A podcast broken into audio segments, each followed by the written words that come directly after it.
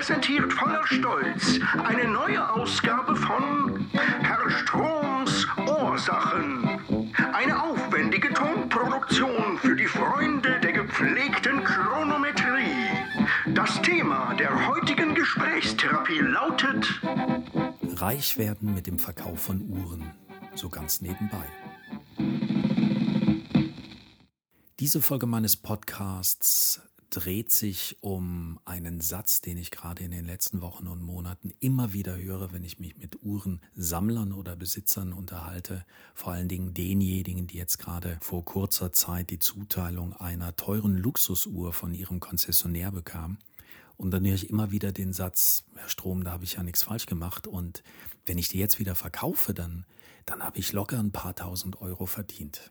Bevor ich jetzt zum eigentlichen Thema komme, ganz kurz etwas vorweg. Die folgenden Informationen, die Sie jetzt hören können, sind weder Rechtsberatung noch entbinden Sie sie, sich von einem Fachmann wirklich steuerlich beraten zu lassen. Die Sachverhalte, die Sie hier hören, sind von meiner Seite aus stark vereinfacht beschrieben und sollen Sie einfach nur auf den richtigen Weg bringen, Ihnen ein paar Gedanken ins Hirn pflanzen, was denn notwendig ist, wenn sie wirklich Uhren verkaufen wollen. Für Schäden, die durch eine Fehlinterpretation dieser Informationen entstehen, übernehme ich natürlich keinerlei Haftung. Damit Sie jetzt weiterhören können und das gerade Gesagte auch verstanden haben, müssen Sie jetzt sagen, ja, Herr Strom, ich hab's verstanden. Bitte wiederholen jetzt nach dem Doppelpunkt. Gut, Sie dürfen jetzt weiterhören. Ich weiß natürlich, dass die Versuchung gerade in einer Zeit, in der man auch finanziell gerne ein bisschen was aufpeppen würde, dass die Versuchung ziemlich groß ist, aus einer Uhr, die eigentlich nur ein Zeitzeiger sein soll, aus dieser Uhr ein Spekulationsobjekt zu machen, sie auf die reine Ware zu reduzieren, die dem Markt von Nachfrage und Angebot unterliegt. Wissen Sie, wie oft habe ich in diesem Jahr wirklich den Satz gehört oder äh, gelesen, der ist dann auch jedes Mal vollkommen ernst gemeint, auch von hochintelligenten Menschen. Der Satz heißt, was spricht eigentlich dagegen, sich mit einem kleinen oder größeren, aber geschickten Verkauf meiner Uhren die nächste Ferienreise zu finanzieren. Also die schnelle Mark zu machen, besser gesagt heutzutage den schnellen Euro. Da spricht natürlich überhaupt nichts dagegen. Es spricht vor allen Dingen einer ganz vehement dafür. Und das ist das Finanzamt. Das freut sich nämlich über Steuergewinne. Huch, höre ich Sie jetzt sagen, wie Steuergewinne? Ich verkaufe ja privat so ganz nebenbei, also kein Geschäft. Also nur, wenn ich eine Uhr bekomme und nur, wenn ich dann für meine Rolex-Uhr plötzlich 5000 Euro mehr bekomme, als ich bezahlt habe. Also daher Steuergewinne. Welche Steuergewinne? Das heißt also, Sie wollen die schnelle Markt, den schnellen Euro, den Schnitt, das Urlaubsgeld, letztendlich gar nicht dem Finanzamt melden, dann ist es umso wichtiger, wenn Sie jetzt einfach ein bisschen weiter zuhören. Sollten Sie meine Story noch nicht kennen, also hier in Kurzform, wie ich vom Sammler zum Händler geworden, dahinter äh, steckte die Aufforderung des Finanzamtes über meinen Steuerberater oder der Wunsch, dass man gerne eine stille Teilhaberschaft bei mir eingehen würde. Der Staat ließ also über meinen Steuerberater ausrichten, er hätte ein Auge auf mich geworfen, weil ich doch äh, den rein privaten und ausschließlich meinem Vergnügen dienenden Verkauf der ein oder anderen Uhr als Sammler mit einem leichten Überschuss abgeschlossen hätte. Im Folgenden erkläre ich dann genauer, mit welchen Argumenten der Fiskus mich in die Riege der Händler eingliederte. Tja, wie mir ging es eigentlich sehr vielen Sammlern. Das heißt, man rutscht da einfach mal so rein und wächt die Grundvoraussetzung haben, dass sie über eine unendliche Menge von Geld verfügen, dann, ja, dann finanzieren sie ihre Sammelleidenschaft, ihre Sucht oft damit, dass sie ein Stück verkaufen oder zwei, um ein neues, schöneres, besseres, neues Lieblingsstück zu erwerben. Und da Sammler meistens auch Fachleute sind, man auch immer schlauer wird und man nur gut einkauft, ist es nachher logisch, dass man vielleicht sogar noch besser verkauft.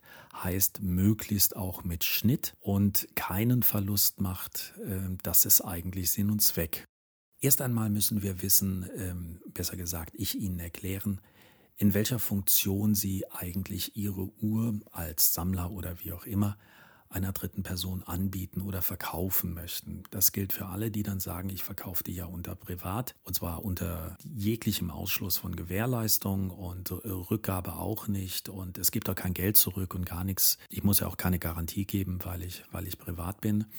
Also an die erstmal die Frage, wenn Sie eine Uhr verkaufen, wie verkaufen Sie denn? Oder wie möchten Sie denn jetzt den Euro nebenbei machen? Dann haben wir einmal die Möglichkeit als Privatverkäufer. Jetzt reißen alle die Hände hoch und sagen, ja, genau das bin ich. Dann gibt es die zweite Möglichkeit im Nebenerwerb, also als Klein- oder Kleinstgewerbe. Und dann gibt es die dritte Möglichkeit, in die letztendlich ich reingerutscht bin, als hauptberuflicher Händler. Lassen Sie uns das mal unterscheiden. Erstens der Privatverkäufer. Der Privatverkäufer im reinen Sinne des Wortes, äh, die dürfen sich jetzt beruhigt zurücklehnen, denn bei denen bleibt alles gleich. Sie handeln privat nicht mehr und nicht weniger, alles gut, alles prima. Ein einfaches Beispiel dafür, damit Sie es verstehen, was ich hier mit Privatverkäufer meine. Sie verkaufen zum Beispiel bei eBay für 2000 Euro das Porzellan Ihrer Großmutter, was schon 50 Jahre im Familienbesitz ist es wird sie niemand, weder eBay noch das Finanzamt, als gewerblich einstufen, denn äh, es ist erkennbar, dass sie ein einziges Mal dieses Porzellan verkaufen und sie werden damit auch nicht die Freigrenze überschreiten. Also daher alles Gute, auch wenn sie ein paar Kinderklamotten verkaufen äh, von den eigenen Kindern. Alles das, was typisch bei eBay über den Tisch geht. Gegenbeispiel dazu. Sie verkaufen drei bis viermal im Jahr eine Modeuhr bei eBay für ich sage jetzt mal 200 Euro, die sie vorher aber genau zu diesem Zwecke des Wiederverkaufes bei einem chinesischen Online-Händler neu und billig über Alibaba erstanden haben. Sie haben also irgendwann mal gemerkt, ui, wenn ich 50 Stück kaufe oder 10, dann gibt's die dort aber extrem billig und die kann ich hier verscherbeln. Dann sage ich nur herzlichen Glückwunsch, Sie sind soeben zum Händler geworden. Denn sie haben gleich mehrere Kriterien erfüllt, über die sich der Fiskus freuen wird und er sie dann als Händler einstuft. Das wäre zum einen, dass sie Artikel gekauft haben, um sie wieder zu verkaufen. Zum anderen, sie verkaufen regelmäßig den gleichen Artikel. Oder drittens, sie verkaufen häufig neue Artikel, es müssen nicht immer die gleichen sein, die nicht für den eigenen Gebrauch erworben wurden. In diesem Fall ist es die Art des Handelns, der sie zum Händler macht. Ein anderes Kriterium ist das Volumen. Es ist relativ unerheblich, ob Sie einer anderen Tätigkeit nachgehen oder nicht. Dieses nebenberuflich oder privat hat damit überhaupt gar nichts zu tun. Laut den Anweisungen des Bundesfinanzministeriums an die deutschen Finanzbehörden gilt ein Umsatz von 17.500 Euro oder mehr innerhalb eines Kalenderjahres als deutliches Anzeichen dafür, dass der Verkäufer eine unternehmerische Tätigkeit im Sinne des Umsatzsteuergesetzes ausführt und eine Anmeldung als gewerblicher Verkäufer bei eBay erforderlich ist. Also irgendwann wird das Finanzamt bzw. eBay auf Sie zukommen und Sie einfach so einschätzen als Händler, mit den entsprechenden Konsequenzen. 17.500 Euro. Was fällt uns bei dieser Summe jetzt auf? Richtig. Bleiben wir bei dem Beispiel der Luxusuhr, die Sie zum EK beim Konzessionär bekommen haben. Zum Beispiel eine einzige Rolex Daytona, die Sie irgendwann zugeteilt bekamen und die sie jetzt über eBay für läppige 19.265,87 Euro verkaufen, die liegt schon über dieser Grenze. Mit einem einzigen Handel sind sie über diesen 17,5 drüber. Auch wenn die Marge gering ist, müssen sie diese bei der Steuer angeben wenn zwischen Ankauf und Verkauf des Luxusartikels weniger als ein Jahr vergangen ist. Das kennen Sie vielleicht von Immobilien und von Aktien. Das ist nämlich die sogenannte Spekulationsfrist. Heute beim Händler für Liste 8000 bekommen, nächste Woche für 12.000 verkauft. 4000 sind also als Spekulationsgewinn zu versteuern. Sollten Sie das nicht tun, ist dies eine Steuerhinterziehung und damit ein Straftatbestand. Wenn wir schon bei eBay oder anderen Verkaufsplattformen sind, sollte Ihnen Folgendes bewusst sein. Um mögliche Steuersünde aufzuspüren, müssen sich jetzt die Finanzbeamten nicht jeden Tag stundenlang vor eBay setzen und anfangen rumzuscrollen und zu suchen und zu hoffen, irgendjemand zu finden. Dafür gibt es die Software Spider, eine lernfähige Suchmaschine der Finanzverwaltung, extra für die Finanzverwaltung konzipiert und programmiert. Sie durchkämmt unter anderem Verkaufs- und Auktionsplattformen wie eBay, Amazon, Autoscout, MyHammer und so weiter und so weiter, mit dem einzigen Zweck, Anbieter zu finden, die zwar gewerblich handeln, aber keine Steuern zahlen. Bei auffälligen Aktivitäten erfolgt eine automatische Meldung und ein automatischer Abgleich mit den Datenbanken der Finanzverwaltung. Wer beispielsweise in einem überschaubaren Zeitraum reichlich Bewertungen sammelt und viele und gleichartige Waren verkauft, könnte somit automatisiert ins Visier der Steuerfahndung geraten. Und glauben Sie mir, das sind einige tausend in jedem Jahr. Laut Stiftung Warentest liegen Hinweise auf ein Gewerbe vor, ich zitiere, bei regelmäßigem Handel, hohen Umsätzen, Verkauf von gleichartigen Sachen oder Neuware, Verkauf für Dritte oder aufwendig platzierte Angebote. Dabei spielt es keine Rolle, ob tatsächlich ein Gewinn erwirtschaftet wird. Jede nachhaltige Tätigkeit zum Erzielen von Einnahmen ist gewerblich. Zitat Ende. Es geht also um Einnahmen und nicht um den Gewinn. Ein kurzes Zwischenfazit. Es liegt also nicht allein in Ihrer Hand, ob Ihr Handeln als privat oder gewerblich eingestuft wird. Das erledigt für Sie und auch gegen Ihren Willen die Finanzbehörde. Egal wie man es nennt, rechtschaffend oder ängstlich, jetzt hat der ein oder andere von Ihnen die Entscheidung getroffen, ein Gewerbe anzumelden. Das Ganze also offiziell zu machen, denn glauben Sie mir, Sie wollen in Ihrem vielleicht normalen Beruf nicht in die Fänge der Steuerfahndung kommen, nur für ein paar Euro mal nebenbei. Die Lebensplanung und die laufenden Kosten entscheiden nun also, ob sie volles Risiko gehen und den, zum Beispiel den Uhrenhandel zu ihrem Hauptberuf machen oder ob sie mal klein anfangen. Das heißt im Nebenerwerb oder Kleingewerbe und dazu benötigen sie einen Gewerbeschein. Die Bürokratie hat dafür in Deutschland die Gewerbemeldestelle erfunden, umgangssprachlich auch Gewerbeamt genannt. Bei mir im Dorf zu finden, wie der Saarländer so schön sagt, auf dem Rathaus. Für wenige Euros, ich glaube 70, 80 sind darf man sich dann Gewerbetreibender nennen und es dementsprechend gewerblich treiben. Zum Beispiel beim Großhandel einkaufen günstiger und so bei der Metro. Achtung, nicht jeder darf jedes Nebengewerbe anmelden. Es muss mit dem Hauptberuf konform gehen. Sie können jetzt also nicht einfach anfangen, ein Gewerbe anzumelden und mit irgendetwas handeln. Sie sollten, nein, Sie müssen es sogar mit dem Arbeitgeber vorher absprechen. Erstens, was Sie tun und zweitens, ob Sie es überhaupt dürfen. Ob in Ihrem Job, in Ihrem bisherigen Arbeitsvertrag eine Nebentätigkeit erlaubt ist, weil sonst haben Sie nicht nur das Finanzamt, sondern auch die Personalabteilung Ihres Arbeitgebers am Hals. Und zweitens, Sie dürfen natürlich Ihrem Arbeitgeber keine Konkurrenz machen. Wer also Mitarbeiter, das nur als Beispiel eines Uhrenherstellers ist und dadurch günstig sozusagen mit Personalrabatt an tolle Uhren rankommt, der darf diese natürlich nicht gewerblich nebenbei verscherbeln. Ein weiterer Punkt ist ganz spannend, hört sich jetzt im Moment sehr einfach an, aber spätestens in dem Moment nach Ihrer Gewerbeanmeldung sollten Sie sich mit ein paar ja, ich sage jetzt mal Fachbegriffen vertraut machen und den Unterschied lernen zum Beispiel zwischen Brutto und Netto und zwischen Vorsteuer und Nachsteuer. Wer gewerblich mit neuen Produkten handelt, muss die Mehrwertsteuer, eigentlich heißt sie Umsatzsteuer, gesondert ausweisen und kommentarlos ans Finanzamt abtreten. Der Vorteil ist auf der anderen Seite natürlich auch beim Einkauf als Händler wird Ihnen die Mehrwertsteuer einfach ausgedrückt, gut geschrieben bzw. verrechnet. Die Mehrwertsteuer, die 19 Prozent, wie sie üblich sind, sind letztendlich ein durchlaufender Posten. Wenn Sie gebrauchte Ware verkaufen, so wie ich es tue, müssen Sie die Umsatzsteuer nicht ausweisen. Dann steht ein kleiner äh, Zusatz dran, dass es sich um gebrauchte Ware handelt und Sie äh, diese Steuer nicht ausweisen müssen.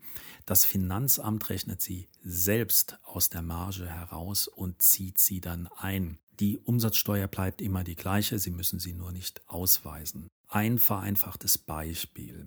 Sie haben vor Jahren für den privaten Gebrauch eine Uhr gekauft für 3000 Euro und verkaufen sie privat als Einzelstück für vier, weil sie Geld brauchen, weil sie sie nicht mehr mögen, weil sie sie loswerden wollen, weil sie von der Schwiegermutter kam, egal warum. Die Marge von 1000 Euro bleibt komplett bei Ihnen. Sie kaufen gewerblich eine gebrauchte Uhr, so wie ich es tue, günstig für 3000 Euro ein, um sie dann zu verkaufen. Sie finden jemand, der Ihnen 4000 dafür zahlt. Aus der Marge von 1000 Euro rechnen Sie nun die etwas über 800 Euro, die dann übrig bleiben, die versteuern Sie voll mit Ihrem momentanen Steuersatz. So kann es sein, dass die Hälfte Ihrer in Anführungszeichen Marge nicht in Ihrer Tasche landet. Zum Trost, das Geld ist ja nicht weg, es ist ja nur woanders da die nebenberufliche Einkommensteuer nicht wie bei Ihrem Lohnzettel, also in Ihrem ersten Job, automatisch einbehalten wird, sondern in den Anfangsjahren meistens nach der jährlichen Steuererklärung per Steuerbescheid eingetrieben wird, sollten Sie vorab, wenn Sie also mit dem gewerblichen Handeln beginnen, rund 40 Prozent Ihres nebenberuflichen Einkommens für das Finanzamt zur Seite legen. Sonst wird schnell mal nach anderthalb Jahren aus dem bösen Erwachen ein ganz, ganz plötzlicher und persönlicher Ruin. Und Sie sollten wissen, ab welchem Umsatz zusätzlich Gewerbesteuer fällig wird und ab welcher Summe sich vielleicht dann auch die Krankenkasse mit zusätzlichen Beiträgen bei Ihnen meldet. Ganz, ganz heißer Tipp, fragen Sie bitte vorab einen Steuerberater. Sollten Sie bisher keinen haben in Ihrem normalen Job, wenn Sie Händler werden, tun Sie gut daran, sich wirklich beraten lassen für kleines Geld. Steuerberater sparen wirklich Geld. Sie sehen an diesen Beispielen, dass Sie schon ziemlich viele Uhren nebenbei und steuerrechtlich einwandfrei verkaufen müssen, wenn Sie sich nur einmal im Jahr einen schönen Urlaub leisten wollen. So einfach ist das nicht. Doch mit den Abzügen und den Steuern ist es noch lange nicht genug. Sie als Gewerbetreibender haben dann noch ganz andere Pflichten im Vergleich zu Privatverkäufern. So müssen Sie auf jede Uhr, die Sie verkaufen, erstens ein Jahr lang Gewährleistung geben, auch außerhalb der Herstellergarantie. Das heißt, sobald Sie Händler sind, auch nur nebenbei und neben- und kleinstgewerblich ein Jahr Gewährleistung müssen Sie geben. Vor allen Dingen, wenn Sie mit gebrauchter Ware handeln und mal eine schöne Vintage-Uhr verticken und der Kunde Sie nach elf Monaten und 28 Tagen anruft und die Uhr ist kaputt, dann werden Sie die zurücknehmen müssen und ihm entweder das Geld geben oder Sie werden sie reparieren müssen. Außerdem, wenn Sie online handeln, und das ist in den meisten Fällen so, egal über welche Plattform, hat der Kunde ein zweiwöchiges Rückgaberecht. Ob Sie das wollen oder nicht, heißt, auch wenn der Kunde Ihnen bezahlt hat, ich würde das Geld jetzt nicht mal schnell für Koks und Nutten ausgeben, denn nach 14 Tagen sendet er Ihnen die Uhr zurück und hätte gerne sein Geld zurück. Und womit? Mit Recht. Sie müssen übrigens auch einem Verpackungsrecycling-System beitreten, für Ihr Gewerbe allgemeine Geschäftsbedingungen formulieren und von einem Rechtsanwalt prüfen lassen, ob das auch richtig ist. Sonst werden Sie nämlich abgemahnt. Ebenso wie eine Datenschutzerklärung und eine Widerrufserklärung und wieder mal zum Rechtsanwalt und wieder muss alles konform sein. Dann kommt noch dazu, dass der Kunde gerne für alles eine Rechnung hätte, die Sie ihm auch schreiben müssen, und die Steuer vor allem eine Erklärung. Sie sehen also, Sie sind weit entfernt davon, die schnelle und einfache Markt zu machen. Ich möchte auch nicht unerwähnt lassen, dass sich auch vieles bei den von Ihnen bisher genutzten Verkaufsportalen ändert. Das heißt, die großen Urforen, bei denen Sie vielleicht im Moment in der Sales Corner oder sonst wo mal schnell was vertickt haben, lassen Sie entweder als Händler gar nicht mehr zu oder die Marktplätze hätten gerne Verkaufsgebühr von Ihnen. Bei eBay müssen Sie jetzt einen kostenpflichtigen Shop eröffnen, sobald Sie Händler sind. Ebenfalls mit allem Rechtskram, was ich oben schon erwähnt habe, wie schon gesagt, einen eigenen Online-Shop, das können Sie natürlich tun, der ist allerdings nicht ganz so einfach zu installieren, wie uns das die Werbung immer klar machen kann. Einfach installiert, Name, zwei Bilder rein und nach zehn Minuten können Sie verkaufen. Das Problem ist, wenn Sie dann diesen Shop endlich haben, dann müssen Sie erst auch mal im World Wide Web gefunden werden. Letztendlich bleibt es Ihnen also überlassen, ob und wie Sie zum Beispiel Uhren verkaufen möchten. Pseudoprivat und semiprofessionell bewegen Sie sich immer auf sehr, sehr, sehr dünnem Eis zwischen Steuervergehen und Drohanrufen unzufriedener Kunden. Es ist also ein Trugschluss, dass man mal klein anfangen kann, was ich immer wieder höre. Herr Strom, ich probiere es dann mal klein so nebenbei, so haben Sie ja auch angefangen. Und dann wachse ich und dann gucken wir mal, ob was draus wird. Etwas sehr Enttäuschendes jetzt. Laut Statistik schaffen es auf diesem Weg nicht einmal mehr ein Prozent aller Nebenbeihändler groß zu wachsen. Und das, was Sie dann im Fernsehen sehen, er hat mal klein angefangen und ist jetzt ein Milliardenunternehmen, das sind die absoluten Ausnahmefälle. Abschließend möchte ich noch sagen, viele Uhrenliebhaber schimpfen zwar über Grauhändler, bewegen sich aber selbst beim angeblichen privaten Verkauf ständig in der rechtlichen Grauzone. Und glauben Sie mir, auch so kann das Hobby ziemlich teuer werden.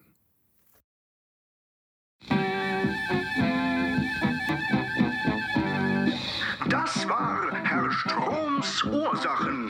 Unser Dank gilt den geneigten Hörern